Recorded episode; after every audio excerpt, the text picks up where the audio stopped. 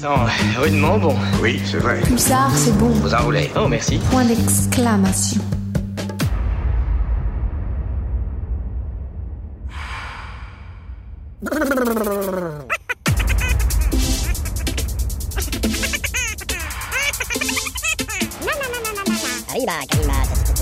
Vous faites erreur. Je m'en fous, je sais bien ce que j'ai entendu. Isboul et les bandes dessinées.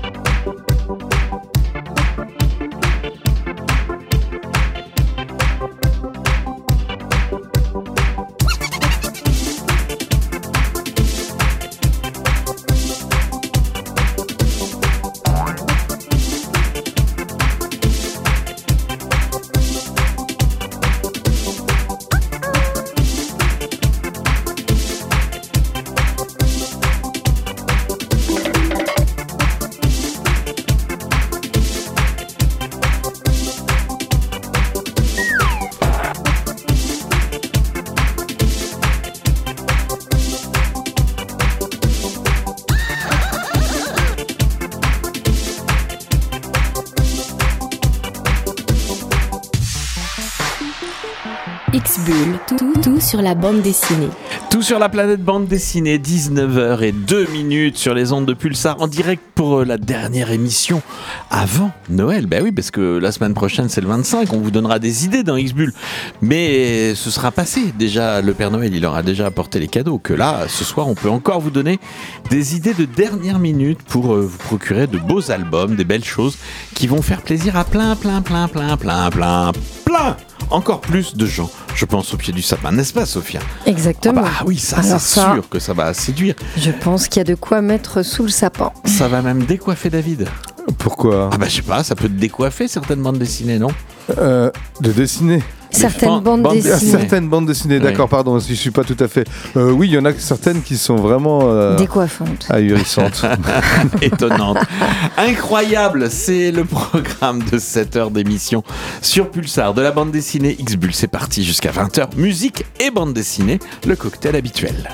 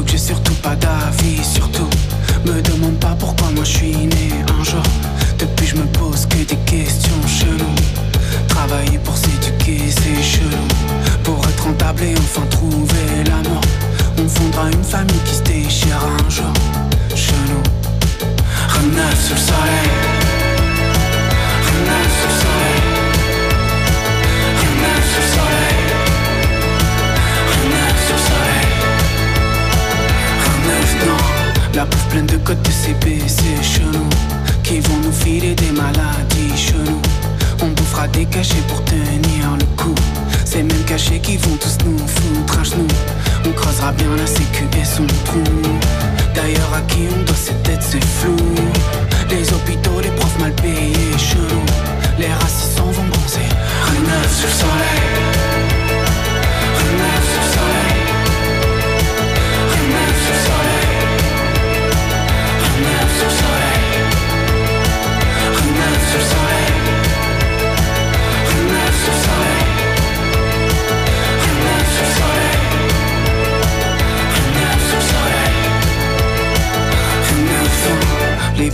La couche d'ozone mais c'est flou. C'est presque autant que les voitures, c'est chenou On mange un burger sur une aire d'auto. Attends, attends, attends, attends, t'as dit quoi? On culpabilise trop quand c'est flou. Si tu bois pour éponger, c'est que tu coules. Je me suis pas levé pendant nuit debout. Je suis parano quand on s'organise, c'est tout. Chelou. Rien de neuf sous le soleil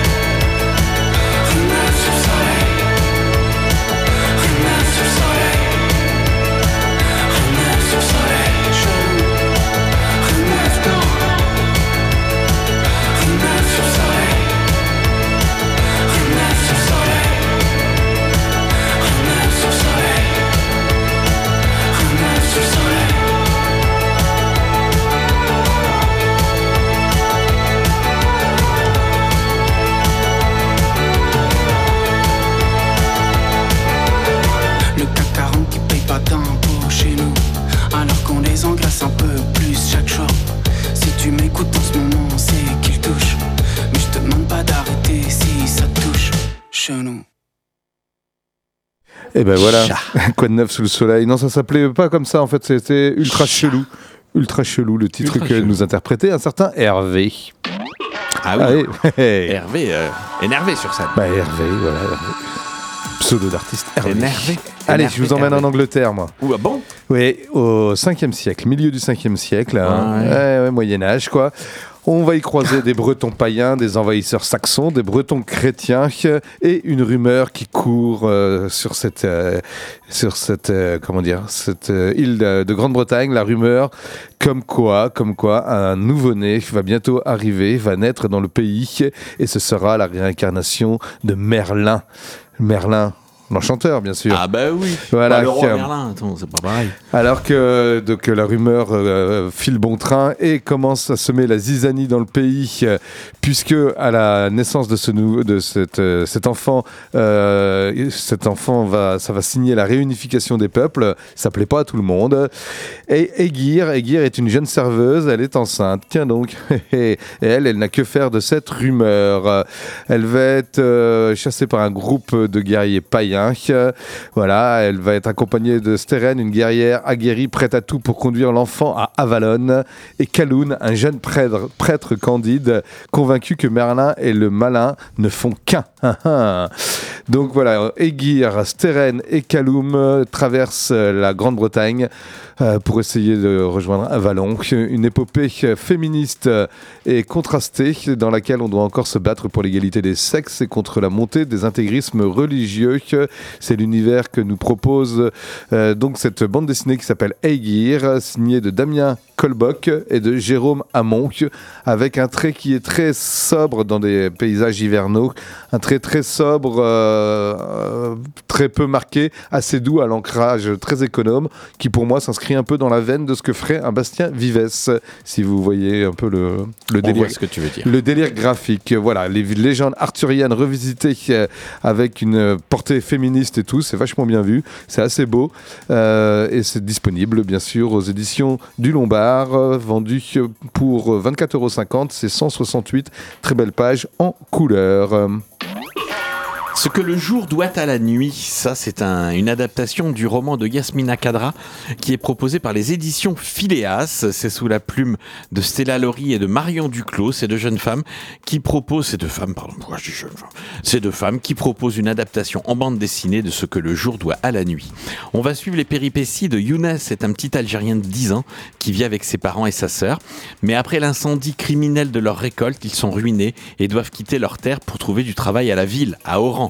Donc son père, ne pouvant subvenir à ses besoins, décide de confier son fils à son frère, qui est pharmacien, qui est marié à une Française. Younes devient Jonas et intègre une communauté de Roumis, c'est-à-dire des Français vivant en Algérie, les futurs pieds noirs. Avec ses beaux yeux bleus et son physique avantageux, Younes est vite accepté par sa nouvelle communauté aisée. Au fil des années, il va découvrir son pays et apprendre à l'aimer. L'amitié entre quatre amis, des jeunes colons, et l'amour de sa vie nommée Émilie. Mais il y va aussi découvrir la misère des siens, la guerre et l'injustice. À travers ce destin, Yasmina Kadra retrace l'histoire de l'insurrection algérienne et les raisons du déracinement des Français d'Algérie. C'est très beau, c'est très émouvant. Les dernières planches de cet album sont très très émouvantes puisque les, les, premiers amours euh, sont toujours les plus forts, les plus doux. Et peut-être que quelquefois on les retrouve, mais peut-être quelquefois on ne les retrouve pas ou qu'on les retrouve trop tard. Ce que le jour doit à la nuit, un bel album sorti aux éditions Phileas, 88 pages en couleur, dans un style graphique réaliste mais stylisé, euh, que nous proposent les éditions Phileas pour 20,90 euros. C'est à moi, oui, le démon de Bolenbrock. C'est la bande dessinée que je vous propose signée de deux femmes, Magdalene Visaggio, la scénariste, et Jen Saintonge, la dessinatrice. L'histoire euh, de Valentine, Valentine et Lani, deux copines euh, qui sont en quatrième, deux jeunes, euh, jeunes élèves, jeunes ados. Valentine est frappée de légers troubles autistiques, ce dont Lani se contrefiche éperdument. Elles sont un petit peu en marge de- de- des autres enfants du collège. Elles sont sœurs d'excentricité comme elles se définissent elles-mêmes. Et c'est deux marginales, donc c'est pas facile de s'intégrer euh, parmi les, autres euh, élèves du collège. Qu'importe, un jour, à la faveur d'un projet de classe encouragé par Monsieur Betancourt, son prof d'histoire, euh, c'est Val qui va entraîner Lani dans une chasse aux fantômes sur le Nickel Bridge de Bolenbrock. Euh, euh, voilà, puis très rapidement, donc elles vont carrément euh, essayer de mettre en place des stratégies pour euh, apercevoir des fantômes, essayer de découvrir Mhm. le secret de ce pont et de- du fantôme qui habite ce pont. Mais très vite, Val va être, euh, va être invectivée dans la rue par Perséphone Truteau, la vieille folle du quartier, qui délibérément ou non, on ne sait pas, va, mettre, va la mettre sur la piste de l'Oja Wodja, une vieille légende locale, un croque-mitaine, celui de Bolenbrock. Euh, voilà, petite, euh, petite fable, petit conte, petite histoire, pour ados surtout. Euh, disponible cette histoire aux éditions Jungle. C'est 16,95€ pour 192 très belles pages en couleur pour qui aime les histoires un peu mystérieuses de fantômes. Sophia. Oui, également sorti aux éditions Jungle hein, pour adolescents et adultes. hein. Euh, c'est euh, Camille Moog hein, qui est l'autrice, qui était l'autrice de Dieu n'aime pas papa et Martha Todeschini qui se sont lancés dans la tâche complexe d'adapter la saga littéraire de Jane M. Howell, Les Enfants de la Terre, véritable coup Ah de oui. cœur pour des milliers de lecteurs et lectrices il y a de ça déjà quelques années.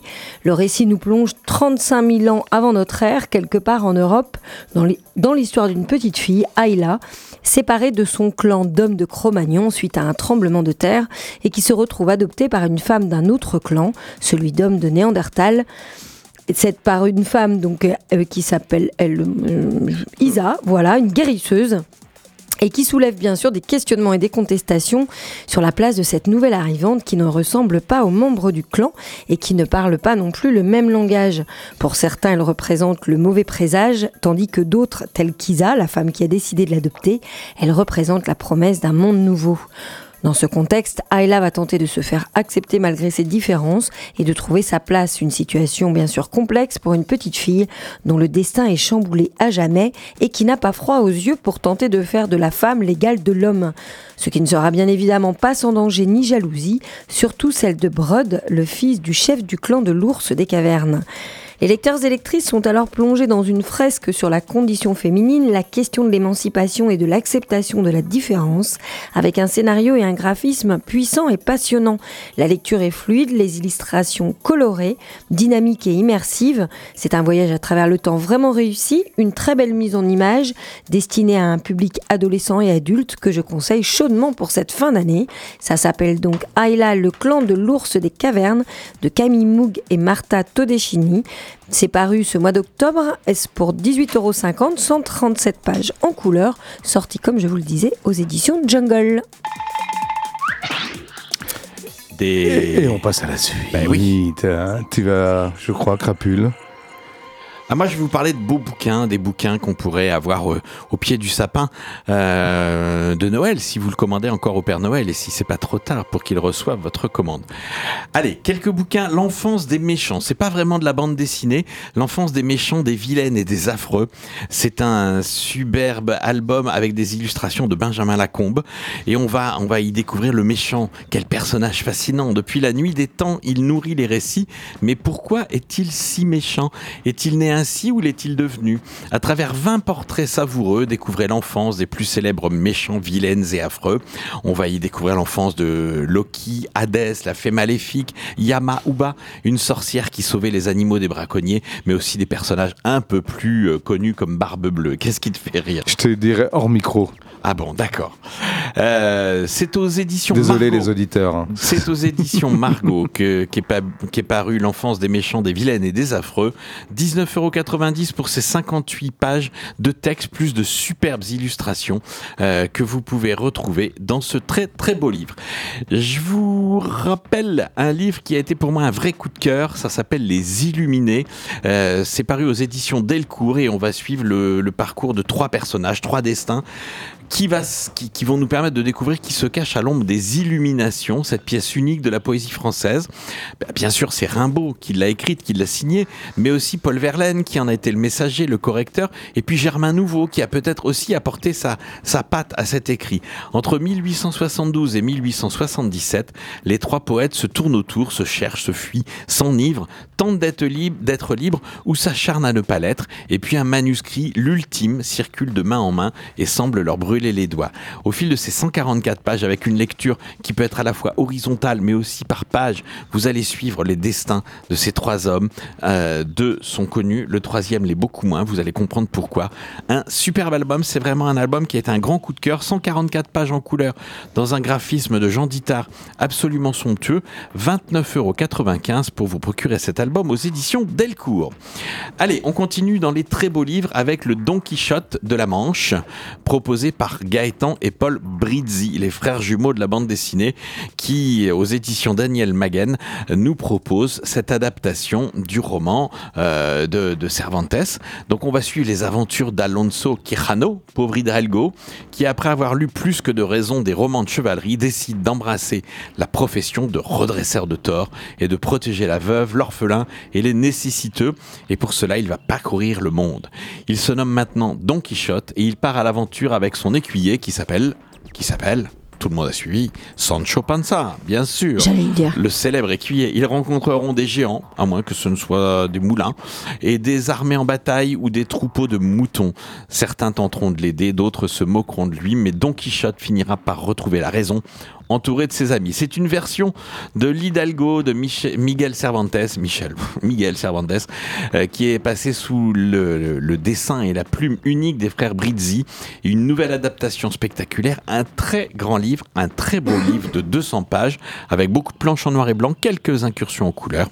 29 euros, ce bel album paru aux éditions Daniel Maguen. Allez, on continue avec les beaux livres et les grands livres. C'est aux éditions, c'est aux éditions Marabule que nous est proposé Rue du Prince par, euh, par Émilie Ettori. Émilie Ettori, c'est une architecte de formation qui commence à dessiner les différents quartiers de sa ville natale, Lyon, dans l'idée de brosser le portrait des endroits qu'elle affectionne particulièrement. Et puis s'en suivent d'autres villes, choisies selon les rencontres, les inspirations et l'architecture des, lieux. Tous les dessins sont réalisés à la main, directement à l'encre, à l'aide d'une plume fine dans son atelier de Lyon. Ça va fourmiller de détails et ça va nous donner euh, un récit assez savoureux puisque rue du Prince, on va suivre à travers les quartiers de cette ville imaginaire, parce qu'elle s'est détachée un petit peu de Lyon, on va, on, va, on va suivre à travers ces quartiers le destin de ses habitants. Une gardienne d'immeuble, un gosse casse-cou, un serveur de comptoir, une ouvrière fatiguée, un chien un peu snob. Ce sont des portraits qui pourraient succéder les uns aux autres sans ordre particulier, ni début ni fin, mais ces récits vont permettre d'imaginer l'ambiance des quartiers, l'histoire de cette ville qui se remet d'une guerre achevée dix ans plus tôt et où la vie a repris son cours dans une volonté pour certains d'oublier le sombre passé et pour d'autres de vivre intensément dans le confort et la sécurité retrouvée. Rue du Prince, c'est un très très bel album, très grand surtout. Il rentre à peine dans la bibliothèque. J'ai pas les dimensions là, mais il est plus grand que tous les grands albums que j'avais dans ma bibliothèque. Donc c'est vraiment quelque chose qui nous plonge dans le dessin, qui nous rend ce dessin immersif. On est à la fois entre la cartographie, mais aussi les récits, avec un style si particulier dans le dessin d'Émilie Ettori. Rue du Prince, un très bel album avec une très belle couverture dans les bleus orangés, vous savez, comme ces ciels qu'on voit certains matins. Euh, rue du Prince, 144 pages en couleur pour 30 euros. Et puis je vais terminer avec euh, un album qui est une histoire complète qui s'appelle Space Relic Hunters, euh, qui nous permet de suivre Sylvain Runberg euh, et, Grun dans une nouvelle aventure qui se passe après une guerre de religion interplanétaire et sur une galaxie dévastée. On, on, y suit les aventures de chasseurs de reliques puisque auparavant il y avait plein de dieux partout, mais les dieux se sont unifiés pour former le grand quatuor et ils décident d'ériger un nouvel empire où ils sont les dieux. Et les autres, euh, les, les, les, Relic Hunters, les Space Relic Hunters, sont chargés d'aller retrouver des reliques d'anciennes religions et souvent de les détruire au profit du Grand Quatuor qui ah, veut garder la leur suprématie. Mais oui, mais oui, Sauf que forcément, forcément, il euh, y, a, y a Little Mercure, euh, un alien, et euh, Xia, une humaine, qui sont tous les deux assez rebelles et qui vont mener une enquête à leur façon, qui vont retrouver peut-être le nœud de ce qui pourrait libérer toute la galaxie de ce grand quatuor. Space Relic Hunter, c'est drôle, c'est bien foutu, c'est de la science-fiction, il y a des paysages superbes, des vaisseaux spatiaux à vous couper le souffle, à vous Le couper souple. le souffle, à vous couper le souffle. Un grand album également paru aux éditions Daniel Maguen, 112 pages en couleur pour 23 euros. All you need is love, Mr. Crapule. Ouais. À, à moins que ce soit l'amour de la Marseillaise qui te. J'en parlerai après.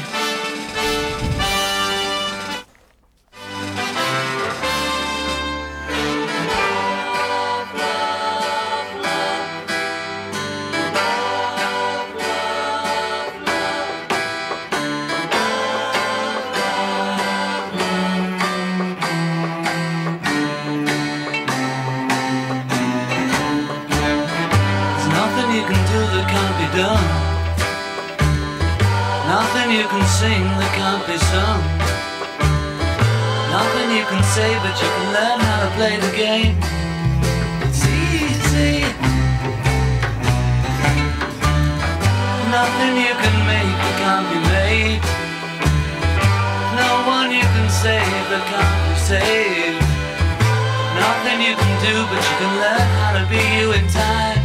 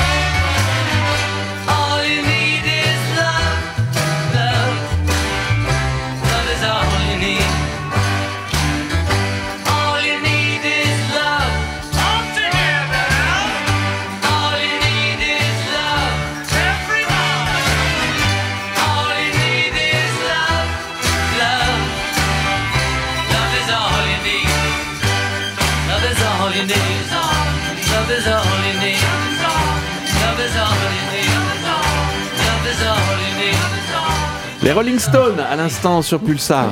Bah oui, mais là je dis non. Bah, Bah si. non, c'est les Bah, Beatles. si. Mais non, c'est les Beatles. Mais Mais je te jure, si c'est les tu Beatles. avais lu Tube Story, Ouais. les petites histoires Ah, des grandes pardon. chansons, tu saurais J'ai que des dans, lacunes. dans cette chanson des Beatles, les Rolling Stones, Mick Jagger et Keith Richards sont venus faire les chœurs. Voilà, donc euh, le fait que McCartney vienne chanter avec les Rolling Stones n'est pas récent. Non, il vient jouer de la basse avec Il a joué de la Rolling basse, c'est vrai, c'est vrai. Sur Bah, le dernier album, paraît-il. Là, Mick et Case ont chanté là-dessus. Et cette info est euh, extraite d'un livre absolument fabuleux qui s'appelle Tube Story, qui fera là aussi le bonheur des amateurs de musique, puisque ça regorge de petites anecdotes autour de la musique. Par exemple, vous y connaîtrez, euh, vous apprendrez quel était le, le nom au départ de la chanson qui s'est appelée plus tard Yesterday.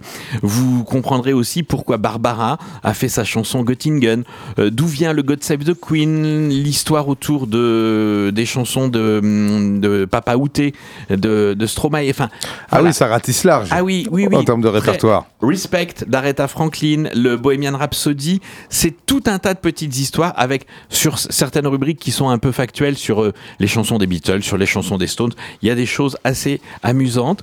C'est vraiment fourmillant d'idées, fourmillant d'in- d'informations. C'est superbe. Cet album est sorti aux éditions Hachette, 96 pages en couleur pour 17,99€. C'est en bande dessinée, c'est sympa et surtout vous apprendrez une tonne de choses intéressantes sur les coulisses de toutes ces belles chansons, tous ces tubes. Allez, moi je poursuis avec le troisième opus de Low Reader. Low Reader, c'est une série d'anthologies d'histoires courtes, de suspense, d'horreur et d'exploitation, dirigée par l'auteur Run. Chaque numéro propose trois histoires complètes. Euh, trois histoires complètes, voilà. Les récits de Low Reader sont entrecoupés d'articles, de billets d'humeur, de fausses pubs, autant d'entractes destinés à donner les clés de compréhension au lecteur, de le distraire, de l'amener à de fausses pistes ou de faire retomber la pression avant un nouveau shot d'adrénaline. Voilà comment se présente donc ce magazine Low Readers.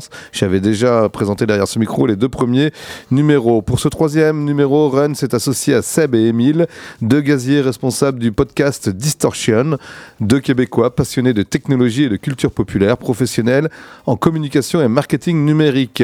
Le soir venu, ils scrutent les bas-fonds d'Internet afin de dénicher des histoires obscures qui remettent en question notre rapport avec les technologies de l'information podcast que je vous recommande, Distortion. Et c'est précisément de cela dont il est question dans ce troisième opus de Low Readers, les dérives de notre société à l'ère du numérique et des communications. Trois fictions horrifiques d'une trentaine de pages chacune qui prennent source dans des légendes urbaines bien réelles et qui impliquent à chaque fois des technologies numériques. La première, Red Room, en ouverture scénarisée par Run, illustrée par Petit Rapace, l'histoire de deux potes qui vont s'aventurer sur le dark web et tenter de vérifier l'existence ou non des Red Rooms. Vous savez, ces espaces numériques euh, où serait soi-disant proposé aux clients pervers, sadiques et morbides de pouvoir assister à des séances de torture en live Non. qui bien souvent s'achèvent sur le meurtre d'une pauvre victime certainement pas consentante. Ça existe ça? C'est une... Il paraît c'est- très que... Bon. Deuxième histoire, Salomon Testament Tuma, pardon. Là encore scénarisé par Run et dessiné par Rours et No, c'est quoi, No Name No Socks, C'est le nom de l'artiste. Ok. Alors là, ça s'appuie sur le mystère des cassettes de jeux vidéo invendus parce que trop mauvais, le jeu sans doute, et enterré dans le désert par la société Atari en 1983. Ah oui. Ouais. Le récit met en scène une journaliste blogueuse et son copain qui, après avoir mené une enquête de terrain et effectivement déterré un stock de cartouches de jeux vidéo, s'empresse devant l'objectif de sa webcam de tester en direct le jeu Salomon Testament Tuma pour comprendre les raisons de sa non-commercialisation. Un jeu en réalité augmenté avant l'heure. Ah, ah, ah, ah, à voir. Troisième Un récit. jeu augmenté avant l'heure. Ouais, en réalité augmentée avant l'heure. Ah. Enfin, Peter, donc, est un jeune homme plutôt frêle qui se trouve être harcelé sur son lieu de travail. Situation de plus en plus intenable, il va devoir reprendre les choses en main, suivant les conseils d'un influenceur toxique du net, un coach de vie, gourou foireux. Ok, il y en a pas mal. Ça va sévèrement, sévèrement partir en cacahuète car Peter, frustré et malmené dans la vie, a l'esprit malheureusement trop fragile. Donc ça c'est le pitch du troisième récit qui s'appelle Red Pill, signé de P1. Euh, P1, pardon. Euh, voilà, donc pour ce numéro de Low Readers, c'est paru dans le label de Run, label 619 euh, des, des éditions Rue de Sèvres. Tout à fait. 114 pages en couleur, ça part dans tous les sens, avec plein de textes intéressants pour vous informer sur cette culture euh, du numérique euh, toxique et, et horrifique. 14,90€ pour ce troisième numéro de Low Readers. Autre chose, David Allez, ouais, un petit euh, Batman and Joker Deadly Duo. Hey, hey. Jusqu'où iriez-vous pour protéger ce qui compte pour vous? Mentir, voler, vous battre, torturer, tuer ou vous associer à votre pire ennemi? C'est en tout cas la question qui va n'avoir de cesse de trotter dans la tête de Bruce Wayne dans ce Deadly Duo signé de Mark Silvestri. Batman et Joker, Deadly Duo est le titre complet de cet album et il euh, donne donc en partie la réponse à cette question. Oui, aussi impensable que cela puisse le Joker et Batman, Batou comme le premier appelle le second, vont devoir aller main dans la main au devant d'une terrible menace pour tenter de sauver Gotham, ainsi que le commissaire Gordon et Harley Quinn, tous deux captifs d'un nouvel ennemi qui a de très sérieux atouts pour faire tomber les masques et provoquer le chaos à Gotham. Notons que dans la chronologie de la Batsphère, Joker et Harley Quinn sont toujours en couple au moment où ce récit euh, euh, se prend place. Pardon. Euh, voilà, elle est complètement folle amoureuse de lui et lui, il est trop content d'être l'objet d'une telle fascination.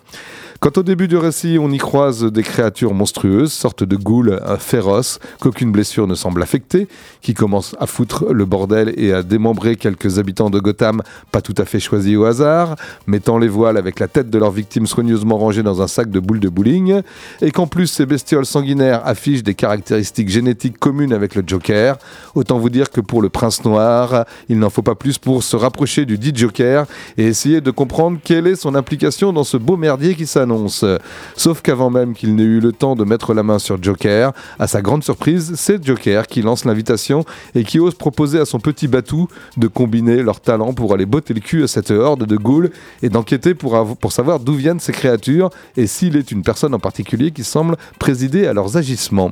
Difficile pour Batman d'accepter le deal, mais impossible de refuser considérant que la vie de l'inspecteur Gordon est en jeu et que ça commence à faire sacrément désordre dans les rues de Gotham.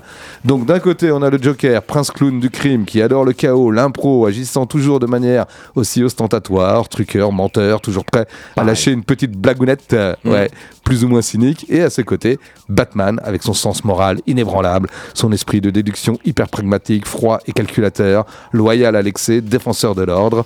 L'un va être au supplice craignant toujours de faire les mauvais choix, l'autre va s'amuser comme un petit fou et malgré tout mettre toute son énergie à vaincre cette menace de peur de perdre à jamais le sens de la vie même. Oh je ne peux en dire plus, mais le twist final qui nous apprend les motivations de ce nouveau super vilain et l'atout qu'il possède et qui met vraiment Batman en péril. Oui, ce twist-là, il est vraiment brillant.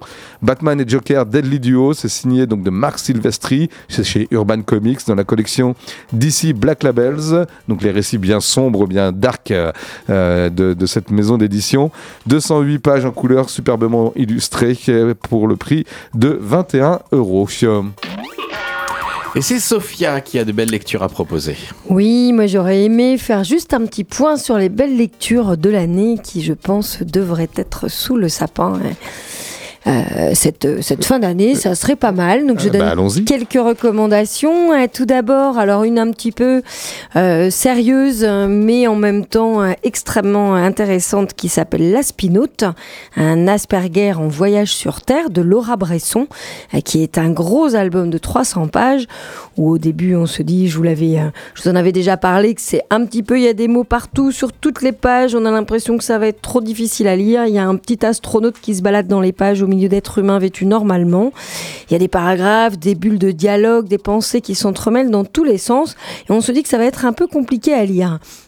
Et puis en fait, c'est vraiment minimiser cette capacité qu'a Laura Bresson à comprendre son propre fonctionnement.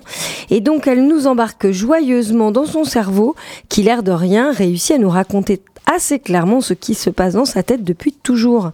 C'est accompagné de dessins doux et légers, aux couleurs pastel, non sans humour, à fleur d'émotion.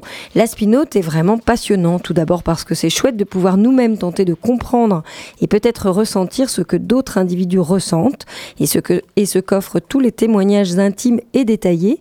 Et puis parce qu'il y a clairement un manque de connaissances autour du sujet de l'autisme et de ses diverses caractéristiques et manifestations, comme c'est le cas ici pour le syndrome Entre hypersensibilité, sentiment de solitude, codes sociaux incompris ou mal vécus, Laura nous touche par son incroyable honnêteté et force de caractère. À la fin de l'album, on ne connaît pas bien sûr la totalité de ce que peuvent ressentir les autistes Asperger, mais ce petit aspinote nous aura déjà sacrément éclairé et on referme le livre en se disant que l'on vient nous-mêmes de rajouter une petite bulle d'intelligence à notre sphère mentale. Donc euh, je vous invite à vous laisser embarquer dans ce passionnant voyage qui est donc l'Aspinote, un Asperger en voyage sur Terre de Laura Bresson. C'est sorti chez les Du Graphique, 302 pages pour 23 euros. Autre lecture Oui, alors j'avais euh, déjà fait part de ce gros coup de cœur hein, qui est un Fahrenheit 451, l'adaptation officielle du roman de Ray Bradbury par Tim Hamilton qui est sorti aux éditions Phileas. Il y a déjà de ça, c'était en début d'année je crois. Euh, C'est donc une réédition de l'adaptation du célèbre récit dystopique Fahrenheit 451. Euh, ça nous raconte l'histoire d'un futur où les pom- pompiers font la loi. Je ne sais pas si vous vous souvenez hein, de ce récit. Les gars. Si, si. Euh, c'est la température aussi, 451 degrés Fahrenheit, la température à laquelle un livre s'enflamme et se consume. La brigade spéciale des pompiers pyromanes est là pour faire régner la loi. En effet, si certains racontent que dans un passé lointain, les pompiers étaient censés éteindre les feux, il n'en est plus du tout le cas, bien au contraire. La vie de Montag, c'est d'en allumer, mais pas n'importe quoi, n'importe comment. Dès que la sirène retentit, Montag ne saute pas dans son uniforme pour sauver la vie des gens mais pour se rendre sur le lieu du crime, celui de posséder encore des livres prohibés par le gouvernement en place, qu'il faut alors brûler au plus vite pour que leur contenu ne puisse plus nuire à une population qui a accepté que lire était ce qui rendait les gens malheureux et qui les éloignait les uns des autres. C'est donc une adaptation captivante du début à la fin, c'est palpitant, angoissant et terriblement prenant. Une adaptation réussie qui donne envie de se plonger dans l'œuvre initiale. C'est un gros coup de cœur, ça s'appelle Fahrenheit 451, adaptation officielle du roman de Ray Bradbury par Tim Hamilton. C'est sorti aux éditions Phileas, 152 pages en couleur pour 22,90 euros.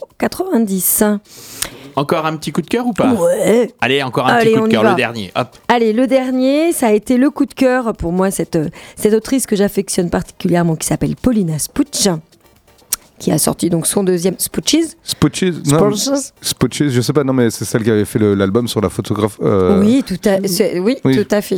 Sur, euh, sur Viviane Mayer. Merci, Exactement, oui, c'est elle. Et donc c'est son deuxième album tout aussi réussi.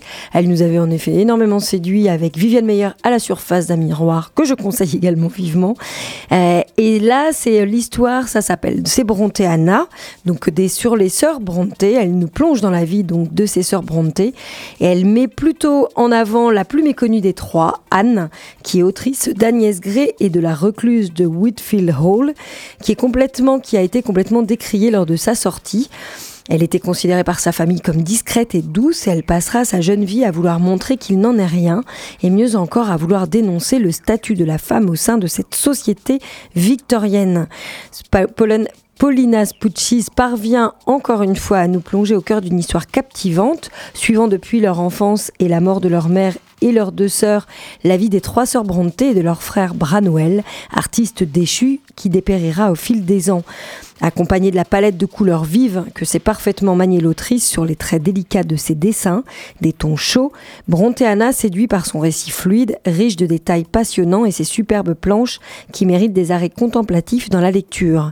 C'est donc une bande dessinée dans laquelle on sait que l'on replongera et qui, par la passion palpable de son autrice, donne envie, envie de découvrir ou redécouvrir les œuvres des sœurs Brontë. Donc c'est un gros coup de cœur également, une jeune autrice à suivre de près, ça s'appelle Brontë Anna de Paulina Spuccis, sortie aux éditions Stenkis. Euh, ce... Stenkis. Ce sont 224 pages en couleur pour 25 euros. Merci beaucoup, Sophia. Merci à vous.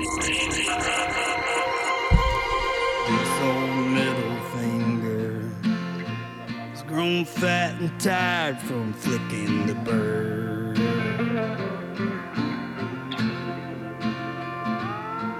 My mouth has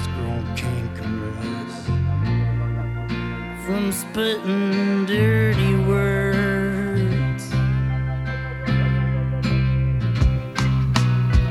Feel like a strung out, snuffle up a kiss on the south side, wearing Vietnamese cowboy clothes. And I found out the hard way that the pathway to her heart is not through her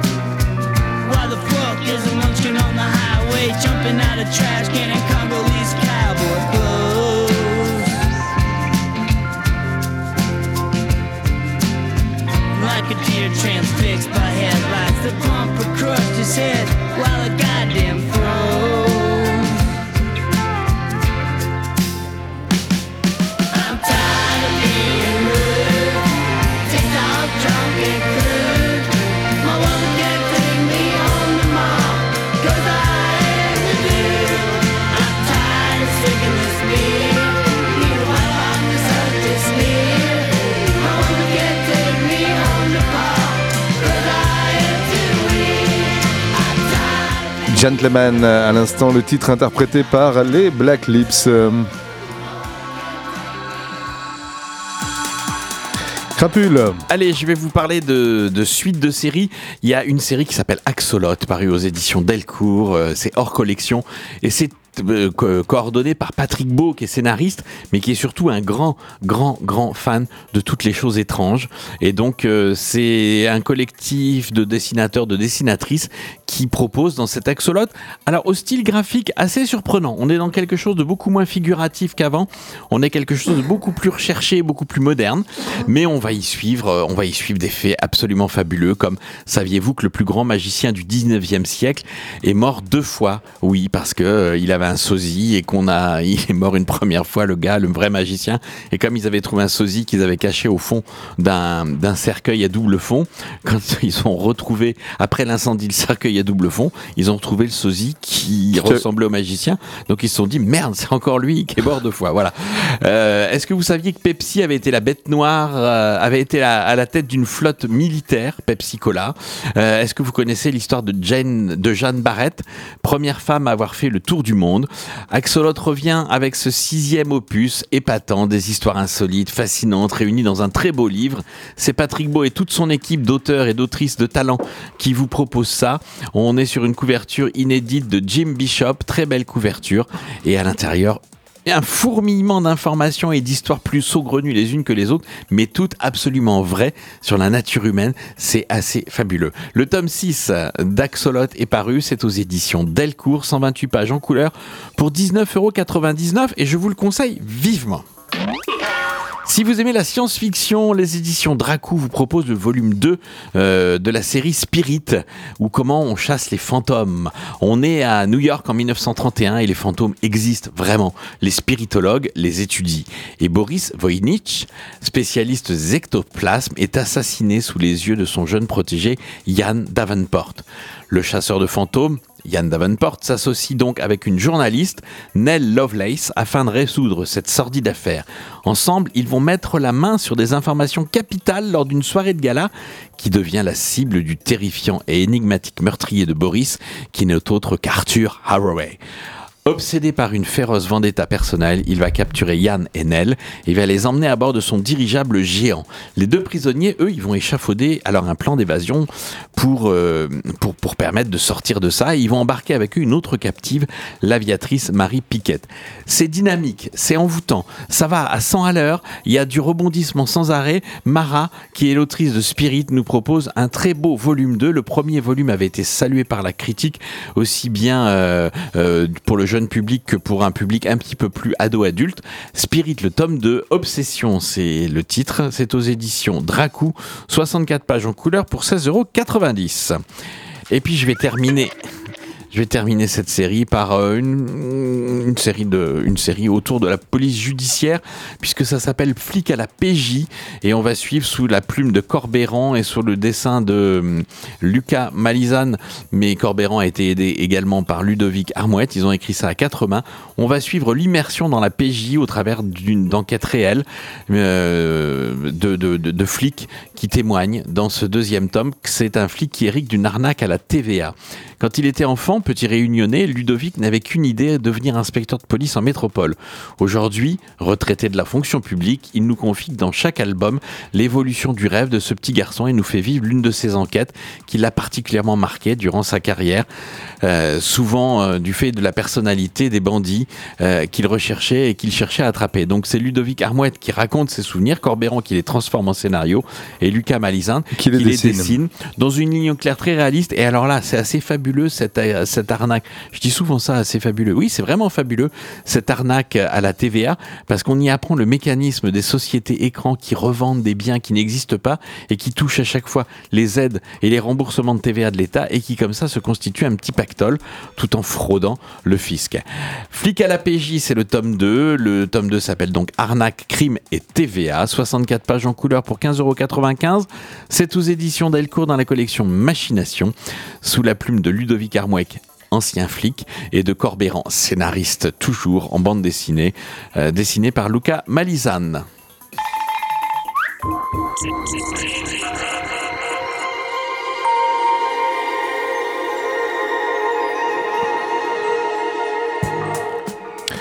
Alors personnellement, je ne connaissais pas le personnage de Johnny Double, dont s'empare Tom King aujourd'hui et qui fut créé en 1968 par l'auteur Len Wayne pour les récits backup, les récits bouche-trou. Vous voyez ce que c'est?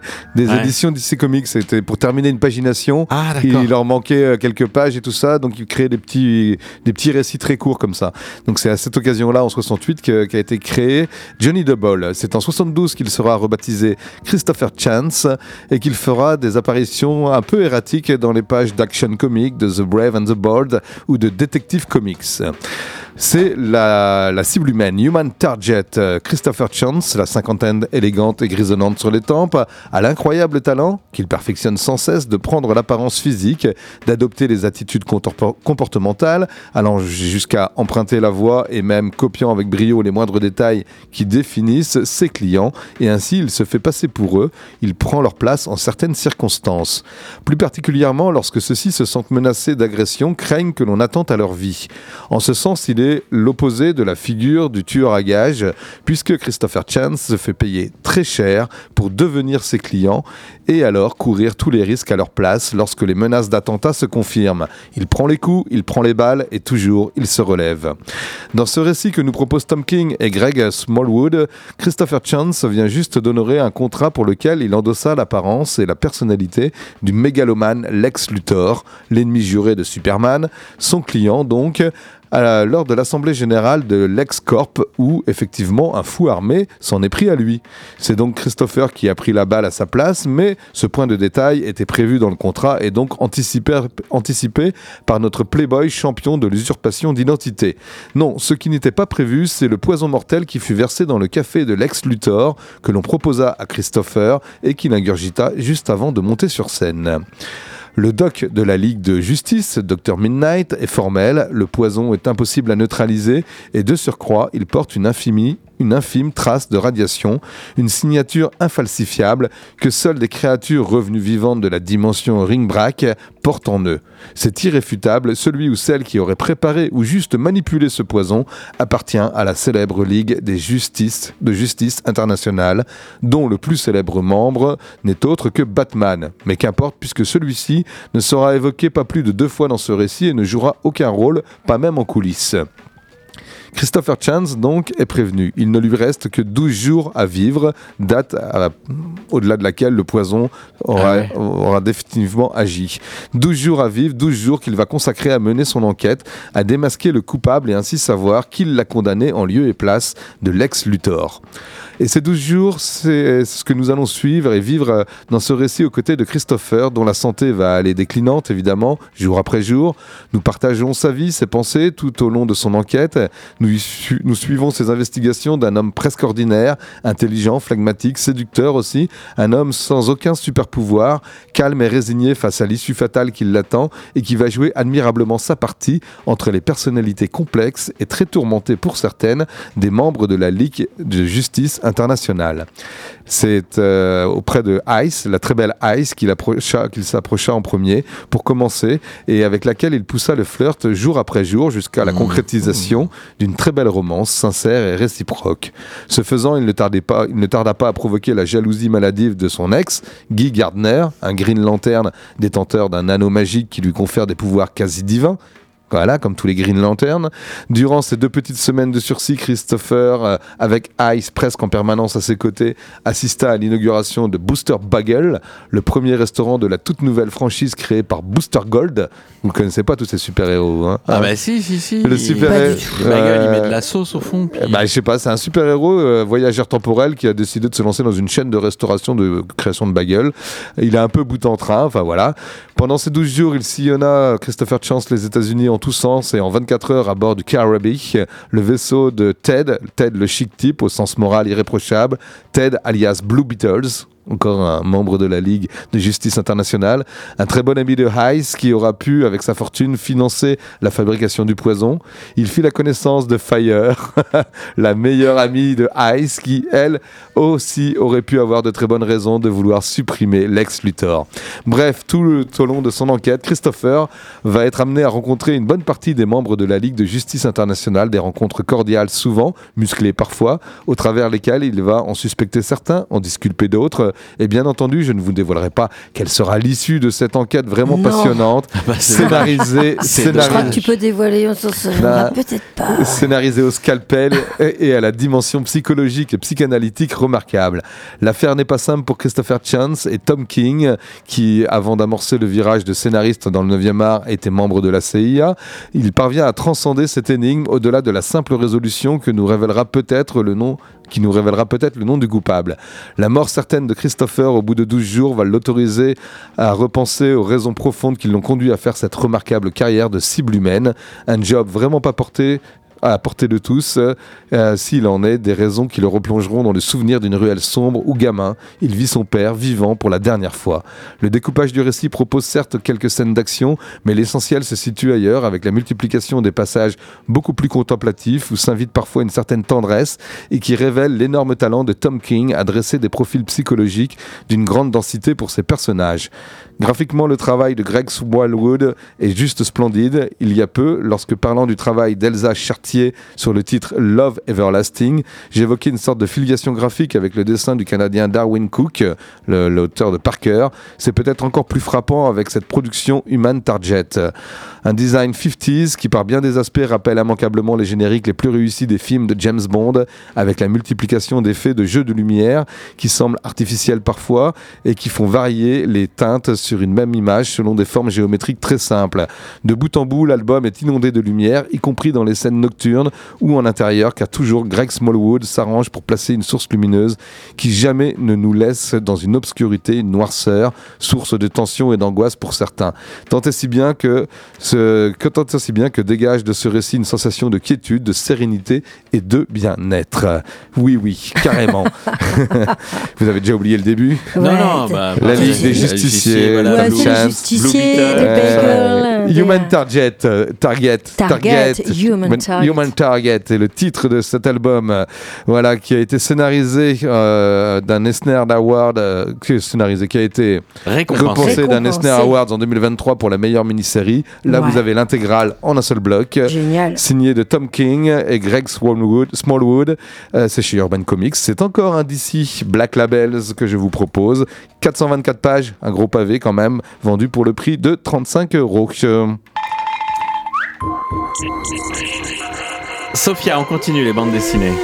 Ouais.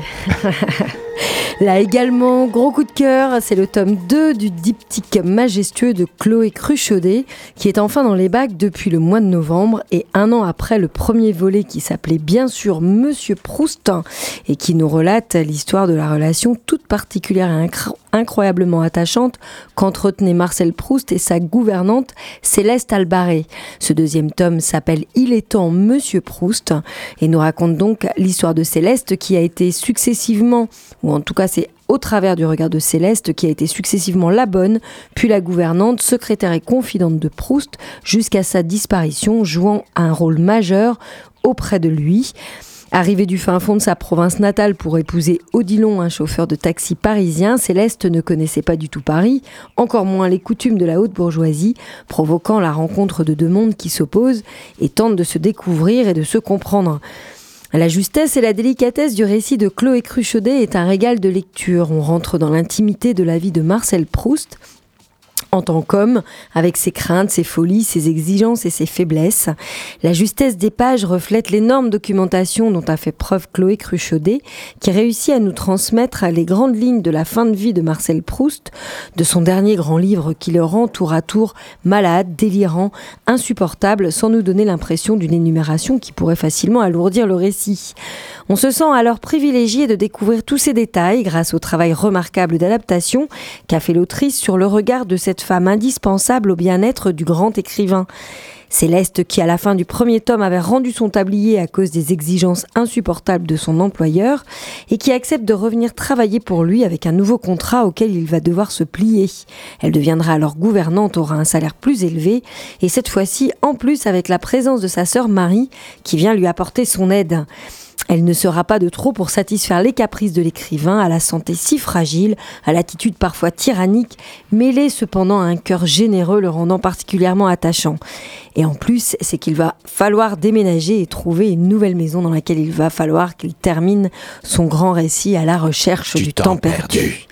Au travers d'un graphisme subjugant, réaliste, teinté du vert qu'affectionnait particulièrement Proust, Chloé Cruchaudet rend compte avec intensité des facettes de l'homme, de la grandeur de cette femme, de leur rapport et du rapport à l'écriture auquel croyait malgré tout sans retenue Céleste.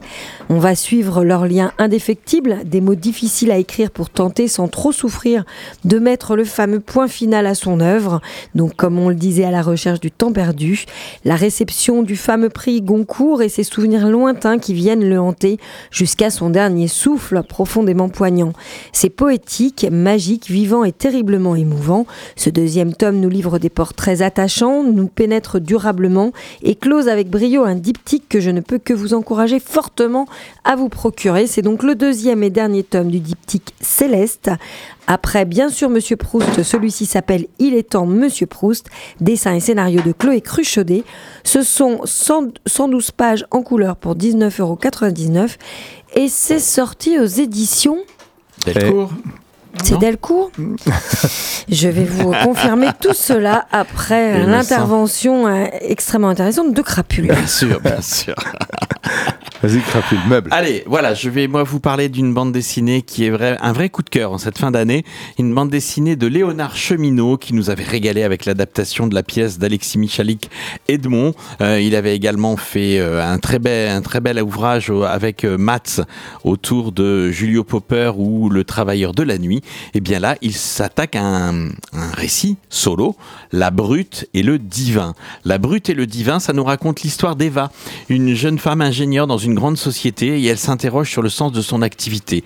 Alors elle va répondre à une annonce un petit peu farfelue puisque ça concerne un poste dans une petite île déserte perdue au milieu du Pacifique Sud. Elle va devoir y aller de façon un peu bénévole. Euh, sur place, elle devra réparer une station météorologique et tester la vie en autarcie avec pour seul compagnon sa chienne qui s'appelle Puce. Une fois qu'elle est arrivée, elle découvre un, endroit, un endroit à la beauté époustouflante. Elle va se blesser à la main et sa blessure va avoir du mal à guérir, mais son désir de nature est comblé. Elle s'attelle à sa tâche. Mais est-ce que la vie en autonomie euh, sans aucune aide est réellement possible? Elle va avoir des petits moments de découragement. Et puis, et puis, est-ce qu'un endroit comme celui-ci est encore préservé définitivement de la convoitise, de la société de consommation?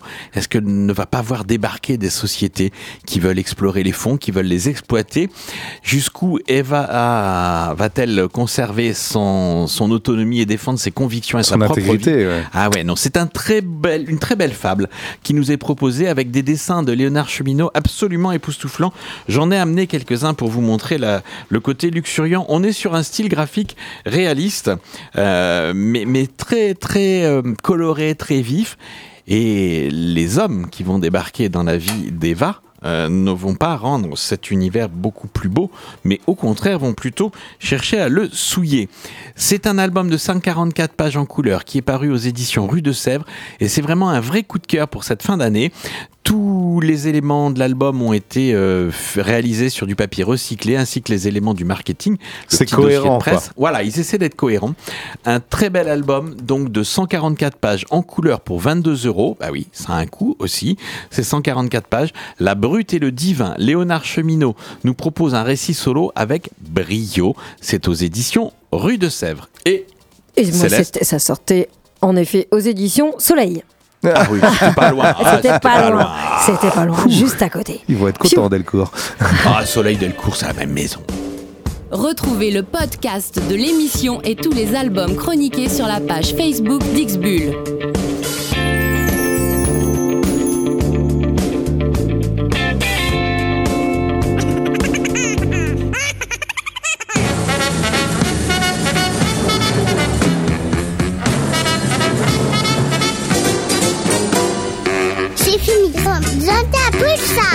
Pas me coûter.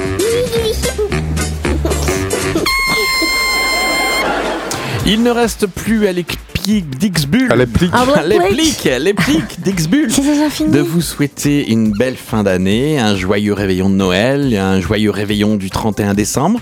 C'était la dernière en direct. Mets-tu quand même euh, Mais dans le poste la semaine prochaine, La semaine Crapule prochaine, le 25 décembre et le 1er janvier, X-Bull sera dans vos oreilles de 19h à 20h avec, Avec quelques des émissions inédites. Voilà.